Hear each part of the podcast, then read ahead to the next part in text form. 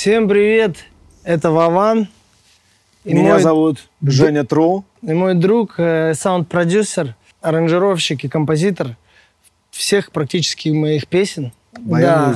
А также мы вместе выступаем. Он э, выступает у меня на бэк-вокале. Дружим, дружим мы, Женька, уже на, лет шесть, да? Шесть-пять. Угу. Женя родом из Кирова, я сам родом из Перми. Познакомились мы в Кирове. Познакомились в Кирове, решили записать там одну песню. И пошло-поехало. В итоге потом альбом, дальше больше. Потом Женя перебрался в Москву. И вот мы благополучно открыли здесь студию. Э, там у нас Женя заправляет. Баян Music Production называется студия. Там мы готовим. Готовим музло? Готовим варим. музло. Сейчас хотелось бы сакцентировать на моменте. Мы э, год назад сочинили песню, называется песня «Шагай». Стратегически мы ее как-то все время откладывали после всех веселых. И так долго откладывали, что целый год ждали выхода. Плюс еще мы сняли на нее клип. Клип сняли в Исландии. Очень красивенная страна. В клипе сыграли я и моя жена главные роли сыграли. Мы сыграли такую любовную историю да, проезжего музыканта площадного и художницы исландской.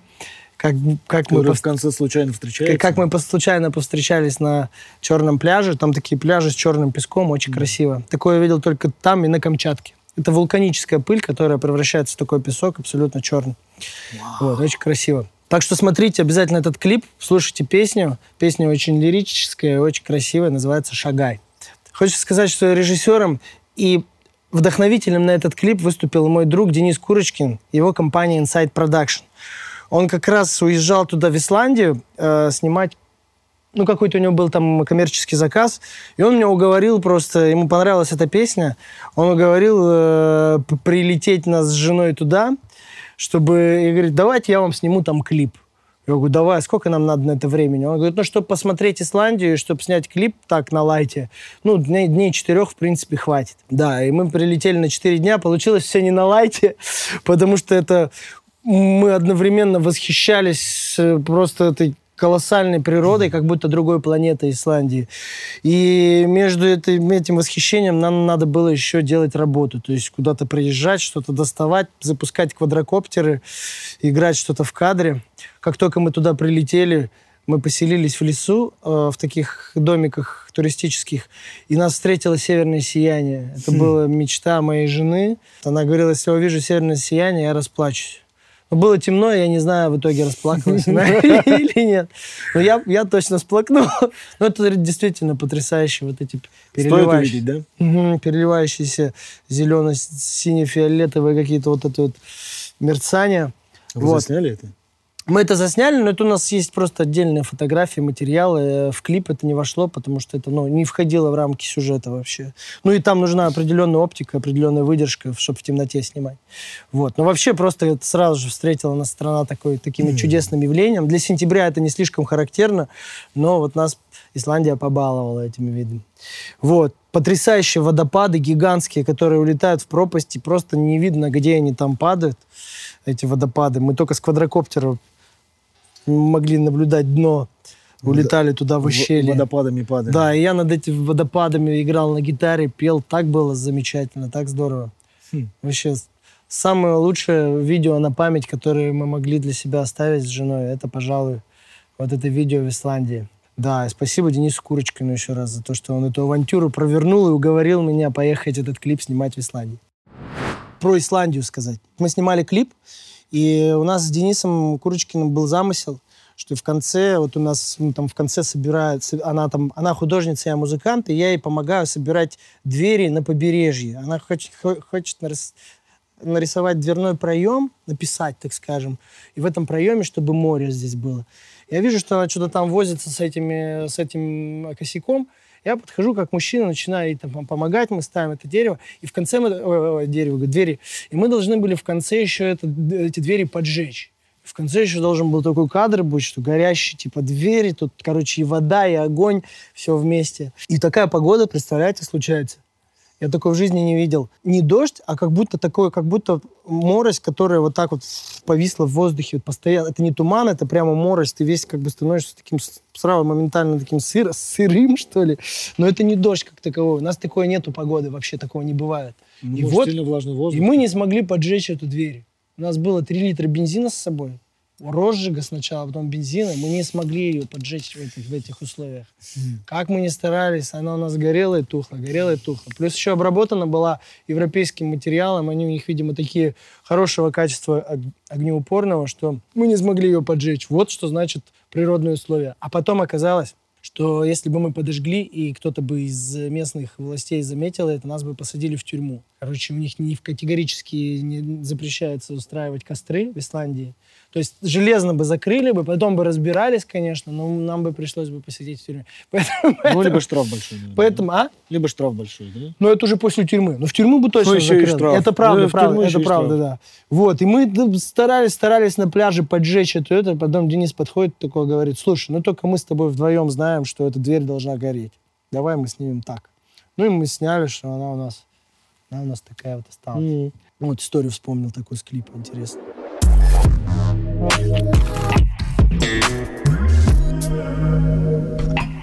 Лично по мне я слушаю много что, потому что у меня профессия такая. Ну, то есть я стараюсь не отставать от, от трендов, все время слушать новое, и мне очень нравится.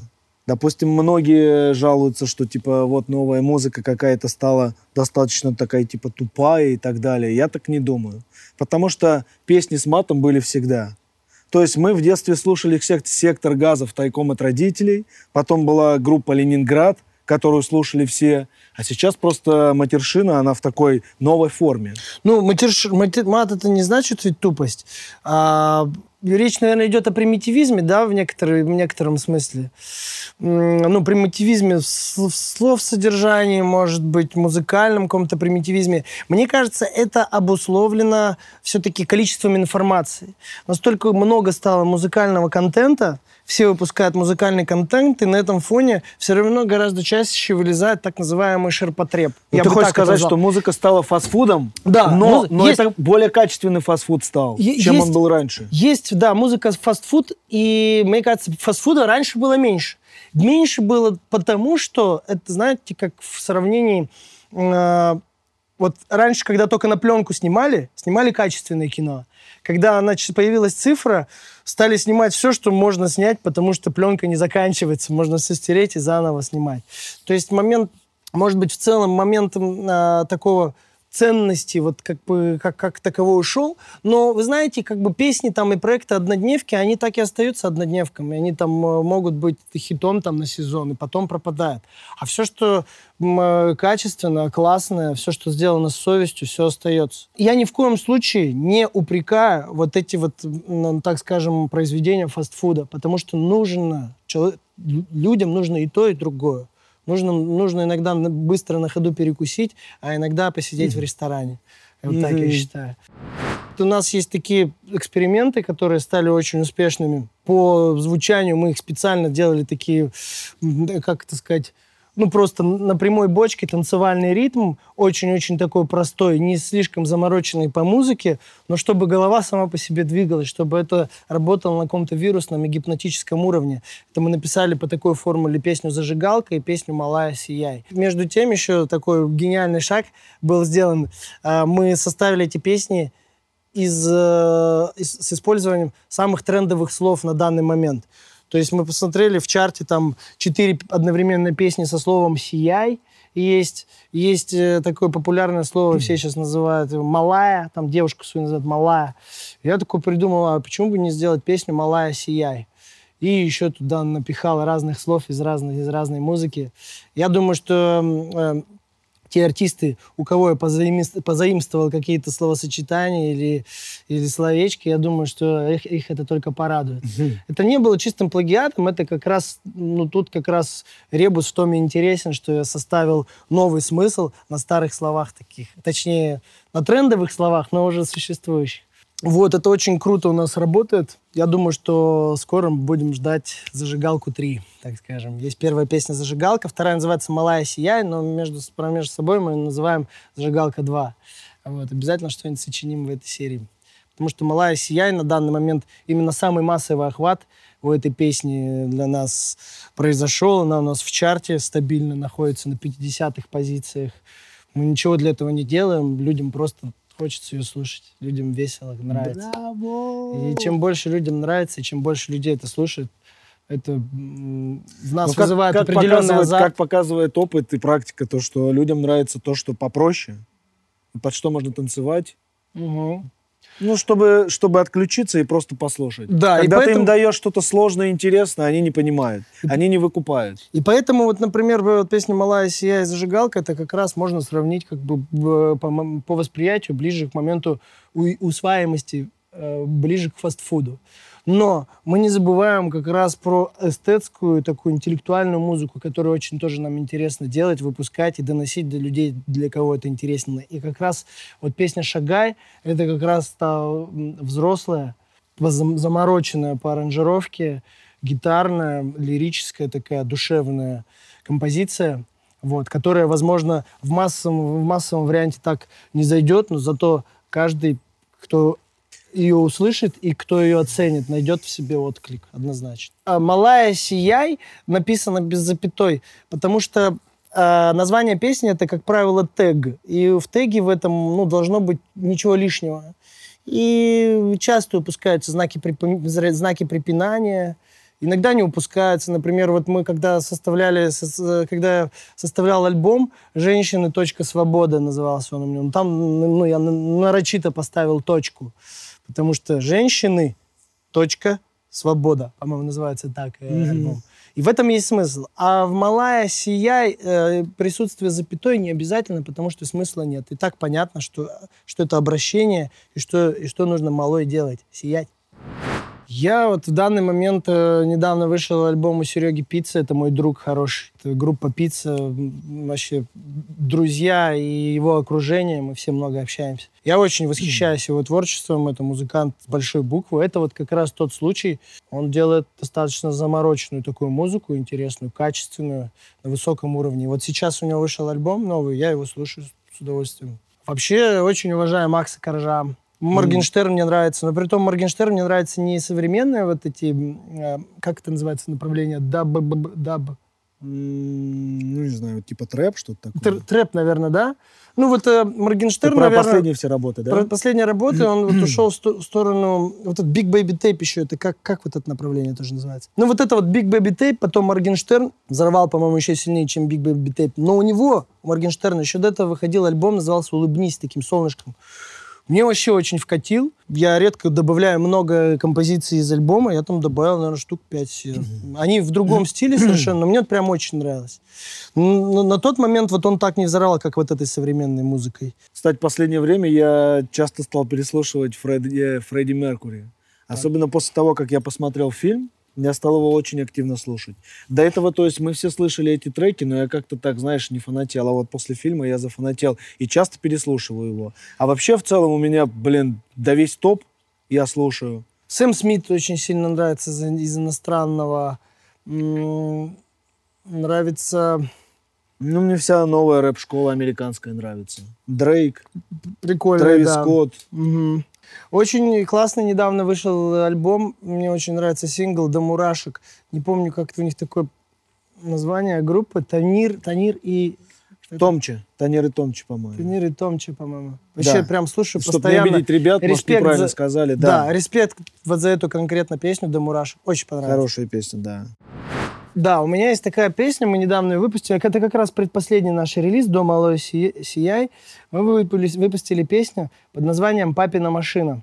И там, э, и там, и там припев поется такой вот. «И мы ебемся без говна». Вот такое вот, э, ну, такое начало припева. И нам многие говорили, что типа можно было заменить, что-то типа сделать более аккуратное. Но.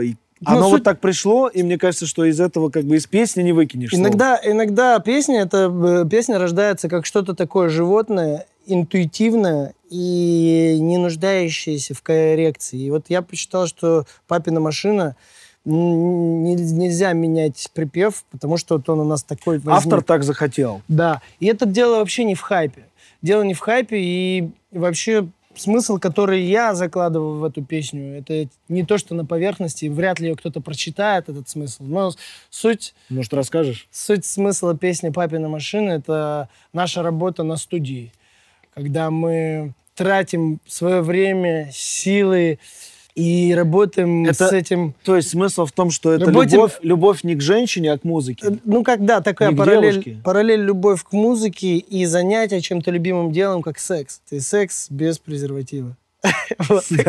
Секс, музыка без презерватива. Начистую. Да, из этого, и поэтому эта песня такой получилась, и мы не хотели их импануть. Она не сильно-то у нас и зашла в массы, так скажем. Просто ее какие-то отдельные люди для себя там отметили, взяли на заметку и слушают. И если ты с матом выпускаешь песню, это не значит, что ты на этом хайпанешь. Но особенно, наверное, это касается меня потому что у меня много детской аудитории, много аудитории там мамочки с детьми, там папочки, которые, ну, не, наверное, не сильно поняли э, этот мой релиз, но мне все равно, потому что здесь я все-таки выступал как творец. Ну, это настолько уже сейчас тоже такой фастфуд огромный, что сейчас, мне кажется, что с матом, что без мата настолько уже привычно, что не удивить. И особо, наверное, не хайпанешь.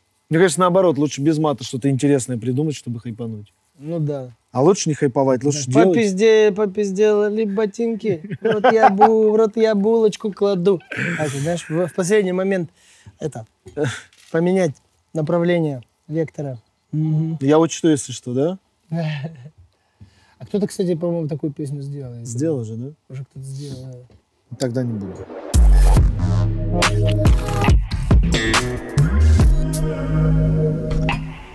Владимир актер или музыкант Вован. Я себя скорее называю артистом. Ну, то есть это все-таки всеобъемлющий более термин. Я вообще очень сильно побаиваюсь актерской специальности, особенно театральной. Мне довелось однажды работать год в театре, хотя это, ну, я был уже популярный, я это просто при, ну, прилетал в театр, играл, смотрел на жизнь актеров и вообще как они чем занимаются. Я бы так не смог. Ну, то есть приходить как на работу в 9 часов утра, зачем-то в театре, если ты даже, у тебя сегодня репетиции нет, для меня это вообще странно. То же самое со спектаклем. Но у них там своя дисциплина, у них там свои премии, авансы и все остальное. И вот этот театральные подмостки, сцена без окон и без этого меня немножко это давит. И в студийной работе я тоже это сильно не, не очень сильно люблю, что нет окон. Короче, есть такая мечта, чтобы у нас была студия где-нибудь в горах, с большим в горах наверху, окном. с панорамными большими окнами, чтобы мы смотрели просто на такую тропическую морось. Например, если дождик на улице, да, ну как раз, э, чтобы не загорать, можно дома насидеть, заниматься музыкой. Ну, не хватает пространства уличного. Пространства уличного не хватает. И то же самое вот в театральной работе, и сидеть что-то, просиживать, короче, эти пыльные костюмы и все остальное, нет. Это, пожалуй, не, твое, да? это, пожалуй, не мое, да. Но вообще, вот, ну, как актерская специальность, я, я знаю, что у меня есть такой талант, просто я его тоже стараюсь развивать параллельно. Последнее время за это взялся. Хотя э, по большей части сейчас работаю и позиционирую себя как музыкант. Но обязательно, обязательно, совсем скоро где-нибудь буду появляться на экранах в кино. Музыкой увлекся в институте уже курсе на третьем-четвертом что-то начал пописывать рэпчик. Я очень часто от этого отходил, как бы там появились... Это всегда было для меня хобби, музыкальная сфера. И вот буквально, наверное, только года два-три назад я понял, так, все, ну, надо выбрать для себя приоритет. Надо уже двигаться, ты либо там э, двигайся в актерскую тогда среду, или музыкальную. И я двинулся в музыкальную, потому что здесь я, во-первых, представлен сам себе, то есть здесь нет надо мной продюсеров, режиссеров, каких-то оценочных суждений, так я или не так делаю. Я выпустил, я бы либо там с этой песни там попал, либо не попал. Это уже абсолютно моя ответственность. И тогда я принял для себя решение, что вот делаю ставку на музыку и сейчас плотно занимаюсь этим. Вот мы так постепенно развиваемся, двигаемся. Вот, а в плане актерства, вот. Но все, я думаю, что все, наверное, подумают, что ты, то есть, поснимался в сериале, немножко начал петь, и то, что у тебя, то, что ты Вова Селиванов, А. Из-за этого стрельнули твои А, треки. а, я понял, да. Но это чём. совсем не так. Расскажи, это долгий путь. Достаточно долго я, на самом деле, Пять шел лет, по-моему, мы, да? к этому, так скажем, признанию, что ли, да, и поиски. Были, было очень много поисков, на самом деле, Ну да. очень много песен выходило. Ну, не очень прям много, но мы Ну, выпускали выходило песни. много песен, а сколько еще не выходило. Мы выпускали, материала мы выпускали песни, и пока не нашли, пожалуй, вот этот вот формат зажигалки, который просто, ну, массово просто всполыхнул, так скажем, и все оценили, и сразу же начали говорить о том, что «О, Вован поет, разве Вован поет?» До этого прошел я достаточно долгий путь, то есть я достаточно долго, лет 10 занимаюсь музыкой, там, как хобби или не как хобби, неважно. За это время я научился там играть на гитаре немного, на барабанах. И, конечно, этот путь развития, он продолжается, он бесконечен. Но, тем не менее, это не момент э, хайпа, что типа, Вован, я и так популярный из сериала, и сейчас дай-ка я попишу еще песенки, и это мне сработает на руку. Вообще параллельные две истории. Совсем никак на меня не сказывалось, ну, моя популярность на телепространстве никак не состыковывалась с, с- с музыкальным творчеством. То есть для этого пришлось доказать, что я музыкант. И тогда люди просто сказали, что а, он еще и музыкант. Не было такого, что типа э, люди, «Дай- дайте его будем слушать, потому что он актер с сериала. Люди слушают музыку, потому что она им нравится. Поэтому надо в первую очередь тут быть честным перед собой, перед людьми. Вот сейчас все чаще начинают там петь, подпевать зажигалку или «Малая, сияй», или там подходить и говорить, вот смотри, когда мне жена звонит, смотри, что, вот я- ты там, «Лю- Люба, позвони, или Люба ему звонит, и не очень начинает играть э, «Вредная привычка», моя песня, э, вот сколько это уже, лет, наверное, пять этой песенки, очень крутая Ну, песня, поменьше, такая лирическая. Да, тоже с Женей мы сделали. Вот, вредная привычка у нее играет. ну, Он говорит, вот видишь, на, на, на звонке от жены стоит твоя песня. Очень приятно такие моменты, да. И все больше, больше, больше людей все-таки вот именно подходят, респектуют уже не за сериал, а за музыкальное творчество. Мы сняли полный метр реальных пацанов. Реальные пацаны против зомби. Скоро он выйдет в кино, скорее всего, в ноябре этого года. Вышел вот не так давно, э, весной показывали новый сезон «Реальных пацанов». И еще к следующему сезону «Реальных пацанов» мы пока не приступали. Ребята пишут, авторы, написали 10 серий, надо написать еще 10. Наверное, в январе приступим к, э, к новому сезону. И, может, через год мы увидим это на экранах. А вообще еще важное событие, если уж говорить о реальных пацанах, а, 8 ноября 10 лет, как мы на экранах. Да, 10 У нас лет. юбилей. У нас юбилей. Вот, да, мы продолжаем снимать, снимаем и нравимся людям. То есть сериалу люди, 10 лет. люди подходят и говорят, пожалуйста, только не останавливайтесь. Мы хотим видеть, что дальше происходит с Коляном. А вот сколько Вованом, за, Антох. за 10 лет сезонов уже было? Ой, я не Ну, знаю. в год по сезону, наверное. Я не знаю. Ну, в общем, мы сняли в целом 230-250 серий, что-то такое за 10 лет. Но это не так много, на самом деле, для 10-летнего сериала. 230 серий, по-моему, да. Круто, что мы на экранах, и круто, что все еще у нас нуждается, что мы существуем, есть и будем. Э, В «Реальные пацаны» я никакого кастинга не проходил. На самом деле мы встр- встретились с единомышленниками. Антон Зайцев э, такой гениальный автор. Э, Он к тому моменту уже пописал сериал «Счастливы вместе», «Солдаты», еще какие-то. В Москве здесь поработал. И он тогда придумал этот свой сериал «Реальные пацаны». Другой Антон из Перми, Антон Щукин, автор э, сериала «Физрук», «Сладкая жизнь», э, «Ольга». Он Антону Зайцеву посоветовал на эти роли взять вот меня и Антоху. Мы с Антохой одногруппники. Ну, все время двигались вместе, выступали в Пермском Comedy Club в свое время. И Антон Щукин, кто посоветовал нас, он как раз был нашим начальником главным в Comedy Club. Он говорит, попробуй этих пацанов. И не то, что там это кастинг был, мы просто такие, мы все, в принципе, были знакомы, э, просто немножко так все в, ра- в разнобой раз- занимались юмором там на своем уровне. Мы там в ивент-сфере, они писали сериалы в Москве уже. Э, И э, приехали в Пермь, а режиссер Жанна Кадникова, это из КВН, Жанна со Светкой такие были в пермской команде, вот черненькая, так это наш режиссер. Мы в течение там трех-пяти дней сняли одну серию, которая у нас получилась 45 минут или там около часа. И тогда не было известно, куда, куда это пойдет материал. Мы хотели вообще снимать это как интернет-проект. Он должен был быть пожестче, там побольше мата. И в первой серии, кстати, это видно. Э, но, а, в общем, мы сняли этот пилот, ребята увезли его в Москву, там э, тестить, экспериментировать, и показали на ТНТ. И поговаривают, там аплодировали стоя продюсеры. Серьезно? Да. И Блин. сразу же сделали заказ на 50 серий. И вот эту пилотную серию, которую обычно переснимают, по ряду причин часто переснимают, меняют актеров, опять же. Вот ну, кому-то, не, ну, там, продюсерам в кино, кино- на телевидении, может, не нравится актер тот. Или там меняют режиссера, или там что-то операторы, разные. Здесь же вышло так, что все звезды так сошлись, что эта пилотная серия, она стала первой серией сериала. Ее просто с 40 минут сократили до 20, ну, под формат уже те- телевидения. И дальше еще нам надо было снять 49 серий заказа первого. Мы сняли эти 49 серий, все вот с, первой, с первым полтинником, он, там его, по-моему, на два сезона по- поделили, там 36 и 18, ой, сколько там, 16 серий, 32 и 18, что-то такое. И все, никакого кастинга фактически, просто мы попробовали, с- попробовали по фану снять пилот, который стал сразу же продуктом, и герои этого продукта сразу же закрепились раз и навсегда в сериале. Я вообще не люблю кастинги. Я сейчас как раз работаю над этим, чтобы вот именно психи- психологически вот этот момент все побеждать.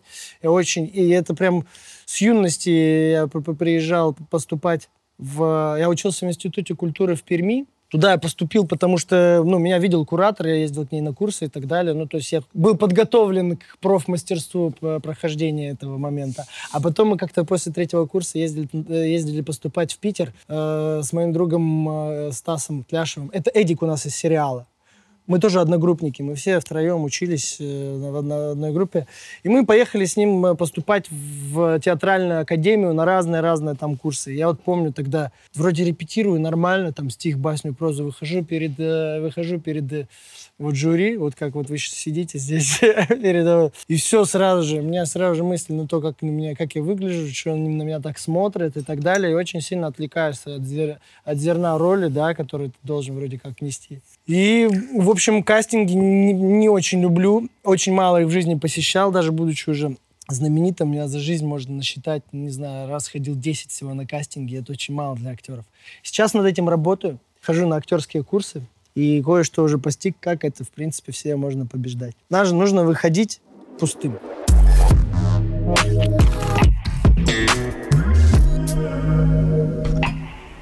Но, Навер- лишь по мне, Инстаграм. Да, я, наверное, больше всего тоже про- про- провожу Я практически время- везде есть, но это, наверное, Инстаграм, да. Основное время. Я тоже больше всего провожу в Инстаграме. Меня совсем не бывает на Фейсбуке. Я там зарегистрирован просто потому, что он связан с Инстаграмом. Вконтакте хорошая платформа для продвижения музыки. Там надо в первую очередь делать акцент не на личную мою страницу, а на группу. Группа ВКонтакте музыкальная. И ТикТок. Очень крутой инструмент, который сейчас появился, ТикТок. И та музыка, которая у меня именно залетает в ТикТок, которая по формату очень к ТикТоку подходящая, она одновременно популяризирует эту музыку и обеспечивает рост подписчиков. Например, с песней «Малая сияй» ко мне пришло э, полмиллиона человек как подписчики. В ТикТоке. В ТикТоке. У меня там на, на, на один из роликов «Малая сияй» порядка 13 миллионов просмотров. И каждый там ролик, потом даже те, кто делали репост на этот звук, не репост, а как это, на этот звук «Малая сияй» снимали у себя, я потом так анализировал, смотрю, там у людей, подписчиков нет и по 50 просмотров на клипах, а именно вот на песню «Малая сияй» полтора миллиона. Там, там как-то агрегатор так срабатывает, что и вот эта вот музыка, которая для ТикТока как бы соблаговолит, они ее начинают как-то, агрегатор сами начинают поднимать, двигать. Ну и, ну, соответственно, мне это, конечно, идет на пользу. Поэтому «Малая сияй» благодаря еще и ТикТоку очень тоже хорошую популярность э, получила. Я использую ТикТок как инструмент для продвижения музыки, честно скажу. Я какое-то время снимал там вайны, какие-то юмор, но это такое сейчас э, засилие этих Вот, мне всех- кажется, для любого исполнителя как раз ТикТок, Инстаграм — это неотъемлемая часть для продвижения музыки. да. Чтобы донести до аудитории. Ну, Инстаграм это по большей части все-таки как визитная карточка в наше время работает, как витрина, типа показать человека, что он из себя представляет и чем занимается. А вот ТикТок это инструмент, очень крутой инструмент для продвижения музла. Это я так вот использую этот инструмент. Мне ну- чаще пишут по работе. Ну вот нет, там нет особенно вот вспышки с новыми крутыми песнями, э, вспышки вот признания. Потом, э, конечно же, популярный вопрос Мы любим А, тебя. Популярный вопрос, когда новый сезон. Обожаю этот вопрос. Я не знаю даже, мне кажется, можно баннер какой-то вместо аватарки сделать сразу же, когда новый сезон, или не знаю написать. Очень много вот этого. Причем это такого. происходит даже в группе ВКонтакте. Там музыкальная группа, и там очень много вопросов, когда новый сезон. Ну, в Инстаграме у меня 800 тысяч подписчиков, в ТикТоке почти 2 миллиона, миллион девятьсот. Так хочется уже поскорее, чтобы этот планку до- до- добить до 2 миллионов. В общем, да, поэтому, конечно, есть кому там писать, есть что делать, но всегда нужны инфоповоды. Чем больше вопросов всяких в директ, это в первую, в первую очередь связано с какими-то инфоповодами. Я очень рад, что этими инфоповодами основными становятся наши песни. Да, братан? Да. Вот. Но у меня все-таки больше э, з- сообщений приходит по работе. Так как я пишу музыку, тем самым э, ну, приходят заказчики и спрашивают. В основном это сколько стоит и какие ваши типа услуги. Следующий вопрос. Сколько стоит? Сколько стоит? Ой, ну мне кажется, что это как раз не лопнет. Это следующий какой-то этап. К этому должно было прийти. Это дом 2, дом 2-3. Дом 2-3, да. К этому должно было прийти. Я вот что-то почему-то не прогнозировал такую форму, но она вполне очевидная. Потому что блогеров становится все больше и больше. И э, часто коллаборируют эти блогеры. И иногда ты придумываешь вайны, и тебе необходимы для вайна, например, какой-то персонаж или кто-то, чтобы даже поддержал свет или камеру, или снял тебя. И это надо где-то встречаться, такие там тиктокеры там где-то в авиапарке не встречаются, в торговых центрах, еще где-то, ну, бывает. А ТикТок-дома предполагают для себя просто у тебя локация есть, где там живет сразу же там несколько там блогеров или встречаются, и которые эти коллаборации делают вот так вот, и все друг другу полезны и помогают.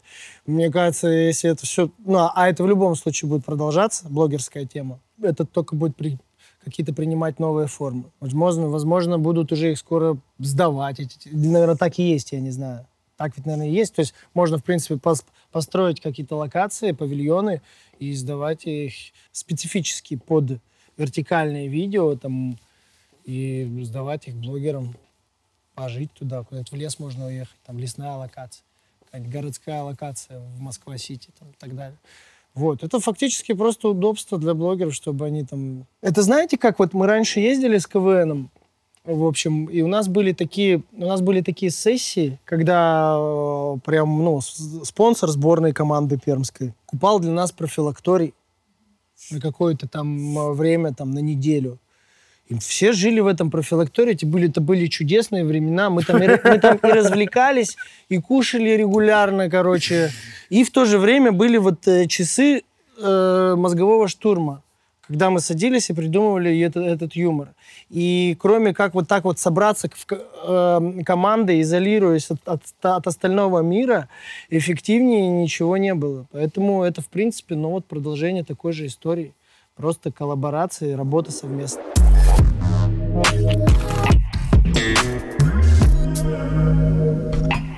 Образование необходимо. Моя учительница по физике Елена Степановна так умела интересно рассказать э, э, предмет, свою физику. Притом связывала это очень круто с э, какими-то сюжетами из литературы, например. Там есть такой сюжет, где Мюнхгаузен сам себя достает за косичку из болота. И она говорила, такое возможно по жизни? Жизни нет, потому что это действие внутри системы. По физике это так называется. Когда ты действуешь внутри системы, ничего не происходит. А если бы кто-то достал Мюнхгаузена за косичку, это уже возможно. И вот и еще очень классно говорила, что это пригодится, физика вам пригодится по жизни. Действительно, я хожу, и я, я вижу физику по жизни и знаю, могу примерно ра- рассчитать, сломается это, не сломается, упадет, не упадет, закипит, не закипит. И это очень помогает. Я вижу, как люди, незнакомые с этим, ну, незнакомые еще с физической работой, может быть, это еще тоже связано. Но это комплекс какой-то должен быть. Там, если ты на сеновале сено не топтал, то ты, не... то ты вообще Жизни не видал. жизни не видал. Это просто же невозможно с какими-то косынками. Ты тоже делал, да? Это? такое, да. О, допускали туда самых мелких на сеновал, чтобы утрамбовывать сено.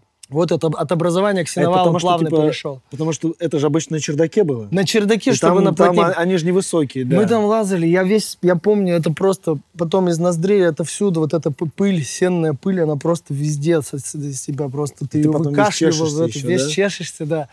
Вот это так кайфово, незабываемо, и в то же время ты через эту физическую работу постигаешь жизнь. Но и то же самое с образованием. вроде бы, с одной стороны, эрудиция, да, ну, то есть знать что-то, это не есть интеллект, это как бы одна из форм просто интеллекта. Ну, то есть это знание. Но, с другой стороны, эрудиция — это круто, ты можешь разговаривать с людьми на одном языке, какими-то терминами. Когда ты там человеку говоришь, я не знаю, а он это что? И, ну, эрудиция, ну, классно, мне кажется, это полезно. Но помимо просто эрудиции в школе еще закладываются вот такие фундаментальные знания физики, там, математики. Математику с ней сложнее, я ее тогда знал, сейчас немножко формулы там я, конечно, забыл. В общем, если мне скажут разделить э, столбиком, надо еще посидеть. Но ну, ты их забыл, часы. потому что они тебе не пригождаются. Нет необходимости, да. Какие-то, конечно, знания от, ну, немножко отсекаются, потому что в них нет необходимости. Но их становление и работа мозга в те моменты школьные, там, института, они, конечно же, в любом случае отпечаток накладывают интеллекта. Угу. Отпечаток интеллекта. Вот. Образование необходимо просто. Как-то сейчас это обесценивают. Может быть, это делают, может быть, это делают специально. Может быть, нет. Ну да. Но в то же время я знаю много талантливых, необразованных людей. Ну, кто там, например, школу не закончил, таких даже мне есть. Или там институте никогда не а учился. по-моему, вот сейчас все больше и больше появляется. Вот именно сейчас. Поэтому сложный вопрос. Сложный, да. Это больше тогда вопрос, может, даже не к образованию, а к моменту воспитания, становлению и саморазвитию какому-то. Саморазвитие, наверное, это очень вот важно. Я... Мне кажется, в этом деле вообще главное, наверное, найти себя. Вот когда у тебя есть цель, ты находишь себя, идешь к этой цели, что-то делаешь. Да. И да, мне кажется, есть... ты как раз и развиваешься, и пусть ты даже многое чего, ну, многого не знаешь, но, но ты это... идешь к цели, и вот мне кажется, это главное. Очень интересная, да, мысль, потому что да, люди есть некоторые, кто со школьных лет уже знают, чем они хотят заниматься в жизни. А кто-то не и может они до целенаправленно. Сих пор найти. Они могут даже не, не закончить, ну, там, не учиться в школе, но они целенаправленно знают, что они хотят, и двигаются туда. А когда ты знаешь, что ты хочешь, двигаешься туда, и в каком-то узком секторе добиваешься успеха, то фактически ты успех этот можешь уже э, распространить на очень многие другие сферы деятельности. Вот, поэтому очень важно порой, может быть, даже бить в одну точку и двигаться в одном направлении, а потом э, эти навыки применять в тех направлениях, куда ты захочешь, например, податься после. То есть, может быть, сейчас я очень люблю музыку, а потом я к этому охладею и скажу, что я хочу заниматься канадским кедром. я не знаю, чего угодно, чем угодно. И я уверен, что музыкальные навыки менеджмента, продвижения, всего остального мне в этом тоже пригодятся. А политика? Такие темы на стороне ФМ, да? Это же да, сторона, да, это же да. сторона, политика. Политика. Ну вот, кстати, касаемо меня, я достаточно аполитичен, поэтому я считаю так, что политика это очень такое хитрое дело, и постоянно, то есть постоянно в жизни что-то происходит, и ты постоянно будешь чем-то недоволен. Недоволен властью, недоволен то, что происходит в стране.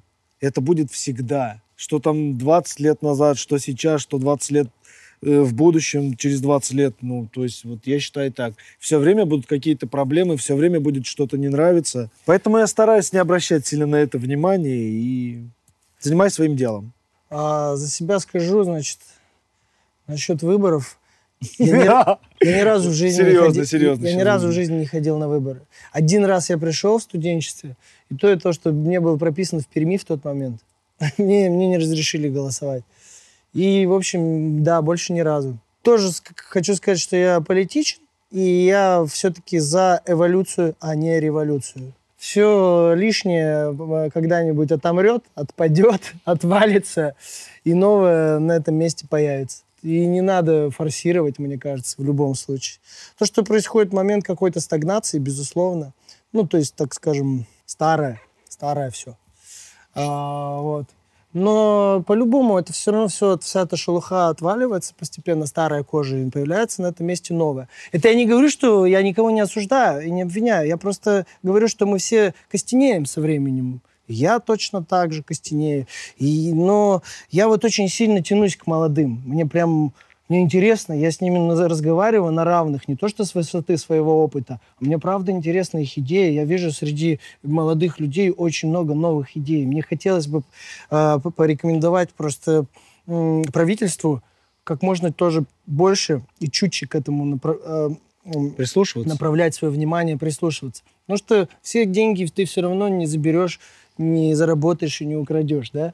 А вот именно по-хорошему так вот добиться такого результата, чтобы к нашей стране было чтобы опасности и страха от нашей страны еще как бы ну, в нашей стране люди видели уважение – это, конечно, вот это вот шаг. И чтобы люди наши, э, самые, самые светлые умы, не уезжали, понимаете, сейчас отток просто самых умных людей, которые едут инвестировать в иностранный бизнес. А патриотизма нет, потому что, э, потому что нам не обеспечивают безопасности должной. Нету должной безопасности в этой стране. Хочется поднимать патриотизм, хочется, чтобы люди гордились своей страной чтобы не жаловались. Хочется эволюционного пути к этому. Эволюционного, потому что... Чтобы не было оттяжки постоянно ну, назад. Что... Типа вот у нас были такие тяжелые времена, ну да, очень часто сравнивают с тем, что было, что есть, да, ну, да, что да, есть. Да, да, да. Есть э, чем гордиться, но есть над чем работать. Очень много, очень много аспектов.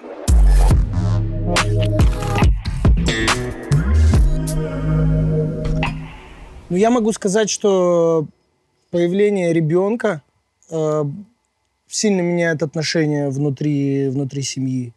Даже еще на уровне, на стадии, когда э, жена была беременная, я уже стал замечать вот именно женский инстинкт такого сохранения вот этого всего, в том числе он направленный даже где-то в какой-то степени с претензией ко мне, чтобы я тоже был тут, ходил, ходил на страже.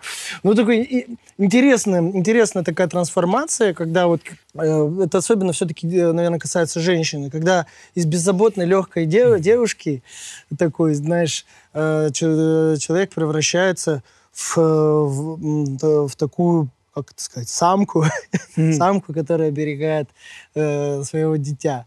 Вот. Это вот в целом э, то, что действительно меняет людей в паре. Не, не, не присутствие даже там э, штампов в паспорте, не количество прожитых лет даже, а именно вот э, когда, когда ребенок, когда появляется ребенок, это немножко на другой уровень выходит отношения. Но мне повезло, мы с моей женой такими являемся хорошими друзьями, и очень много у нас э, таких точек соприкосновения в плане творчества. То есть она тоже видеограф. Э, ой, не тоже, точнее. Она видеограф, снимает, что-то фотографирует. Э, творческая по-своему, пишет стихи. И, и мы, наверное, на этой почве где-то так вот в свое время и полюбили друг друга. В общем, дочери сейчас уже три года у нас. Она у нас умница. И много говорит даже присутствует на этой песне «Шагай». Нам была как раз, были мы на студии вместе всей семьей. Мы ее записали, как она там хихикает, что-то или смеется, и прям так оставили в начале песни, потому что ну, песня такая получилась семейная. Там немножко, чуть-чуть подпела мне жена. Если прислушаться, там есть женский голос, это вот как раз она подпевает. Вот. Клип мы сняли вместе. И вот даже нашу дочку записали там так что двигаемся дальше, творим. А, не забывайте, не забывайте, дорогие пары, делать что-то вместе. Это очень важно. Совместный труд, помимо, помимо всего остального, это цемент, который долгие-долгие годы будет держать вас вместе. Слеживается цемент, да? Цемент, С да, каждым конечно. годом все крепче Конечно, крепче. Все, все крепче и крепче становится, да. А под водой цемент, кстати, только 400 лет становится все крепче. А потом еще... еще в смысле под водой? Ну, под водой специальный подводный цемент 400 лет застывает. И, и с каждым годом становится только крепче 400 лет. Откуда, не знаю, откуда я знаю этот факт. Ну, вот эти сваи подводные. А кто, да, кто это считал 400 лет? Это кто посчитал Ну, уже, может, да? физики какие-то вычислили. Ты бы, если бы не музыкой занимался, а физикой, может быть, бы мне сказал, ответил на этот вопрос. Может быть, может. Да. Про бьюти-тюнинг я скажу так, что его почти всегда видно. И поэтому надо быть с этим аккуратным. Если, если нет никаких проблем, то не надо этого и делать. Мне кажется, все это делается только Ты исходя... прям сказал мои слова. Ну вот и все. Просто исходя из каких-то действительно проблемных мест, частей там и так далее, это имеет место быть. Но когда нет никаких проблем, и люди просто начинают делать из себя другого человека, поверьте, все окружающие видят, что вы сделаны из каких-то других частей. Все и, равно. и, кстати, девушки начинают становиться похожими друг на друга. Мало того, есть куча сейчас процедур, которые там категорически нельзя там девушкам делать до 40, например, лет, потому что если они это начинают сейчас делать там в 23, то от их кожи к 40 уже непонятно, что останется. С этим тоже надо правильно работать, потому что бьюти-ателье, назовем это так, в бьюти-ателье вам, может, этого и не скажут, чтобы заработать на этом деньги, как бы сделают эту процедуру, а она может быть противопоказана, и показания только с 40 лет делать эту процедуру. Очень надо быть аккуратным. Но я не могу насчет этого рассуждать. А насчет... Вот время покажет, может быть, кстати, и все нормально. Да. Еще все, а еще мне все гримеры, э, мне еще все гримеры, когда я не приду, везде говорят, какая у вас замечательная кожа, какая у вас хорошая кожа. Представляешь? Комплимент. Она, она мне, видимо, у меня какая-то особенная, поэтому я, ну, с этим у меня проблем нет, я, я за этим вообще не ухаживаю никак, так могу кремом иногда так вот. Так вот. Знаешь, как бы девочки вот так вот наносят крем, знаете, чем отличаются, да, а мужчина вот так вот. Так вот просто намазал так везде и пошел. Ну, это природа, значит. Хорошо тебя сохранила природа, да? Ну да, да, да, да. Так, такая хорошая кожа, что природа решила еще волосы все убрать, чтобы как можно больше какая гладкая кожа, да? Но мне недостаточно. А мне кажется, их всегда будет не хватать. Ну, то есть мне, лично мне для счастья, для нормальной жизни не так-то и много нужно. Ну, во-первых, фактор семьи очень сильный. Это очень большая статья расходов, если говорить. Да, да вот в этом и разница вся. Финанс, финансов. Но и то можно, еще тоже можно жить по... Скромнее? Ас, ас, да, аскетичнее, так скажем.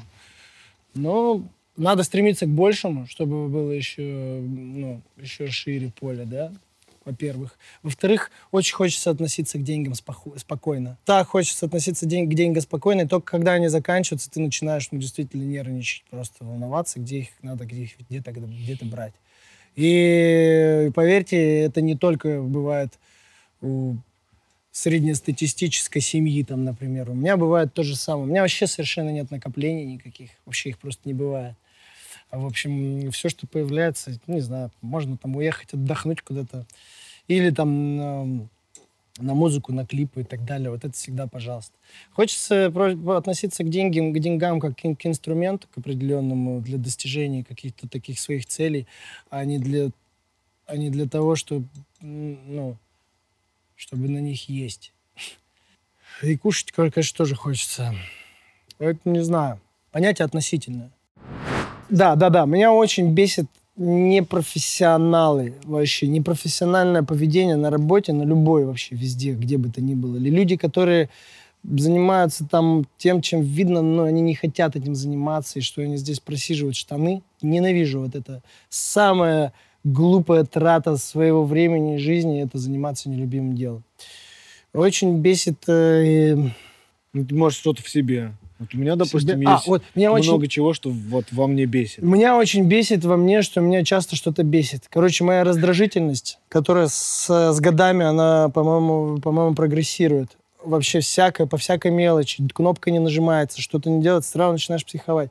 В детстве так спокойно к этому относишься. Я смотрю на свою дочь, которую кубики собрала, бах их развалила и смеется и снова их собирает. Или случайно там я что-нибудь, что-нибудь она сделает, я ей как бы даю манипуляцию к тому, чтобы она снова это делала, и она это не досадует, типа, да блин, мне опять это найдет. Она просто спокойно идет и снова это делает. И так хочется вот опять вернуться вот это детство, когда ты не заморачиваешься и не, не бухтишь, не раздражаешься по всякой ерунде и по мелочам.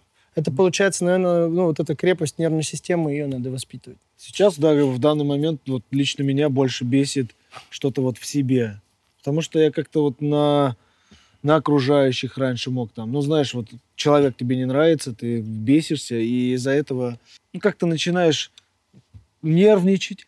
Сейчас я стал больше спокойнее относиться к всему окружающему, а беситься больше из-за своего внутреннего. А тараканов очень много.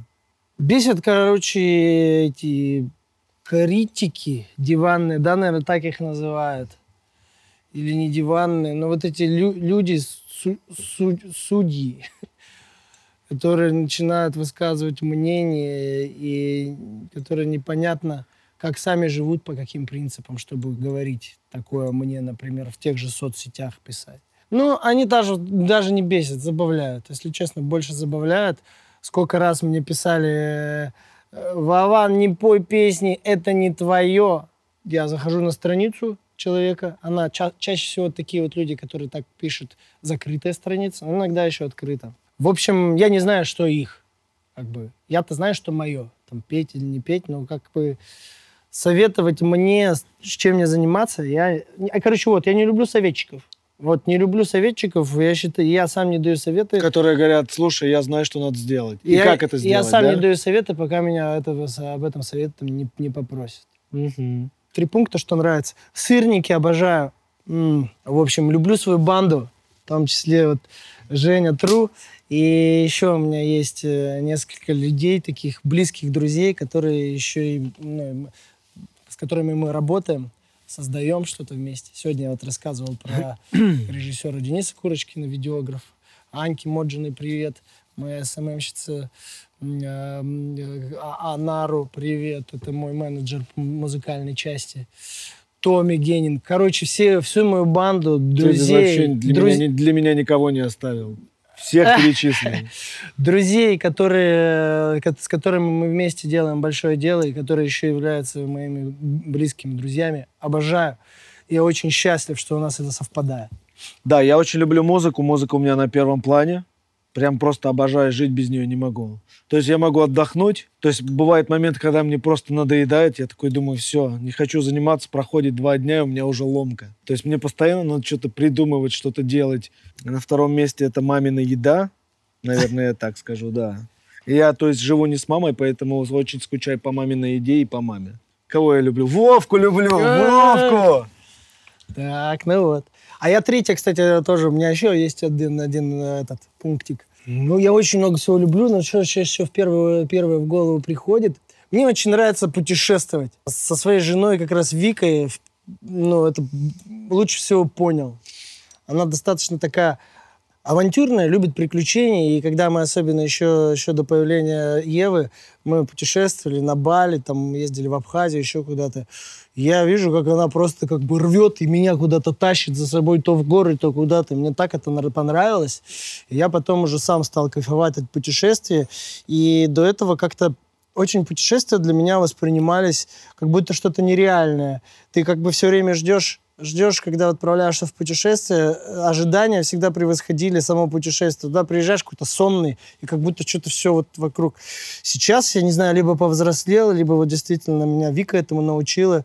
Я куда приезжаю, я сразу же впиваюсь своим вниманием во все окружающее и стара- стараюсь осознанно ловить вообще каждый, ну, какая здесь погода, какие здесь трава, деревья, как они отличаются. Я очень много России п- п- повидал разной. Вроде Россия одна, а вот она везде разная. Башкирия одно, Урал другое, там Сибирь третье. Хотя везде растет береза, понимаешь? Даже на Камчатке растет береза, только вот такая. вот. И все это, вот эти все в нюансах, когда постигаешь, вообще очень сильно нравится путешествовать. Обожаю. Это очень круто вдохновляет. Вдохновляет, но не сосредотачивает. Это больше я там пишу очень много заметок, но так, чтобы вот там, там привести в порядок и целую песню написать, на это там не, не хватает в путешествии времени. Но зато вот ты просто это все поглощаешь, поглощаешь каждый, каждую этот, каждый сделанный шаг на новом месте.